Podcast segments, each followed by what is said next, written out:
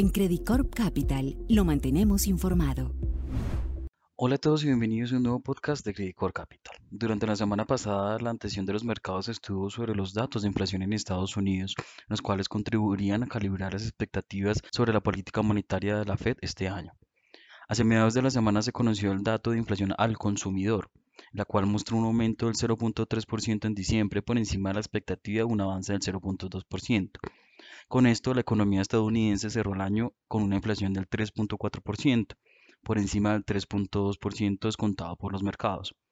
Además, la inflación núcleo, la cual no tiene en cuenta los rubros más volátiles, aumentó un 0.3% en línea con las expectativas y cerró en un 3.9% anual. Esto llevó a que la expectativa de recortes de tasas de interés en el corto plazo fuera un poco más limitada y los mercados dudaran sobre la posibilidad de que el primer movimiento fuera en marzo y empezaron a considerar más probable que el recorte de 25 puntos básicos esperados se observe en mayo. Sin embargo, hacia fines de la semana,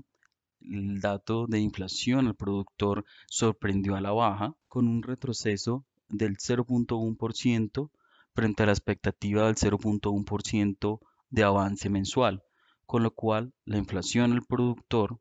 que es la que pagan los fabricantes,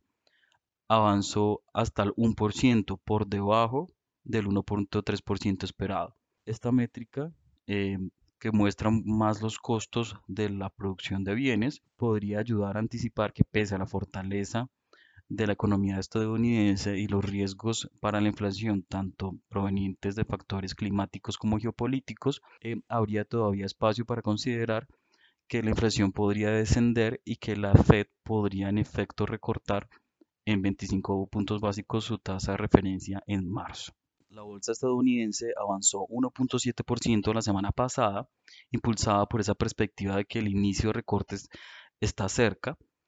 con lo cual el rendimiento del bono del Tesoro estadounidense de 10 años retrocedió 11 puntos básicos hasta el 3.94 y el índice de XY que mide el valor relativo del dólar frente a sus pares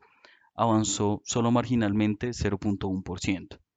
Al inicio de esta semana se destaca que el lunes la bolsa de estadounidense se mantendrá cerrada por el festivo de Martin Luther King Jr., lo que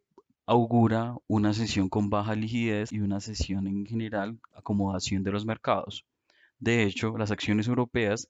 caen junto con los bonos mientras los operadores evalúan las perspectivas de tasas de interés en medio de una serie de discursos de los responsables políticos en el Foro Económico Mundial en Davos. El índice Stocks 600 baja un 0.4% y los futuros de Wall Street retroceden 0.1%, mientras que el bono del Tesoro estadounidense observa un avance de 4 puntos básicos en su tasa de interés y el dólar avanza nuevamente 0.1%.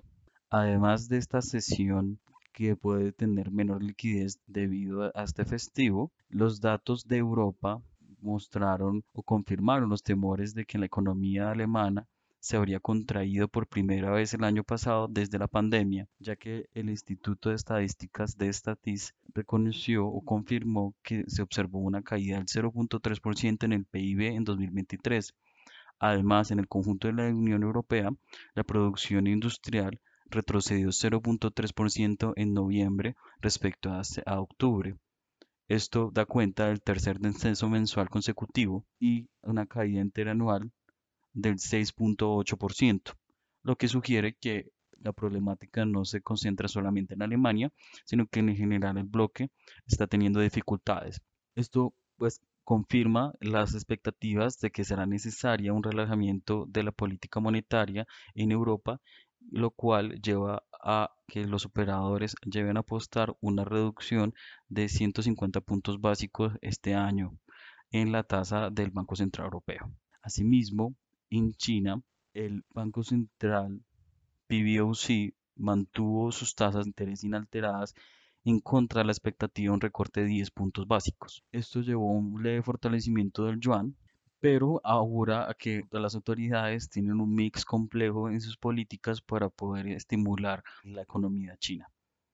De hecho, algunos apuntan a que el banco podría todavía recortar otros instrumentos como el coeficiente de reservas obligatorias. Finalmente, el mercado estará atento a la publicación de resultados corporativos estadounidenses en el resto de la semana de compañías como Goldman Sachs, Morgan Stanley, Alcoa y American Airlines. Asimismo, será importante el desarrollo del Foro Económico Mundial en Davos, en donde participarán varios líderes globales y se podrán calibrar nuevamente con algunos comentarios de miembros de los principales bancos centrales cuál será el ciclo de relajamiento esperado para este 2024. Muchas gracias.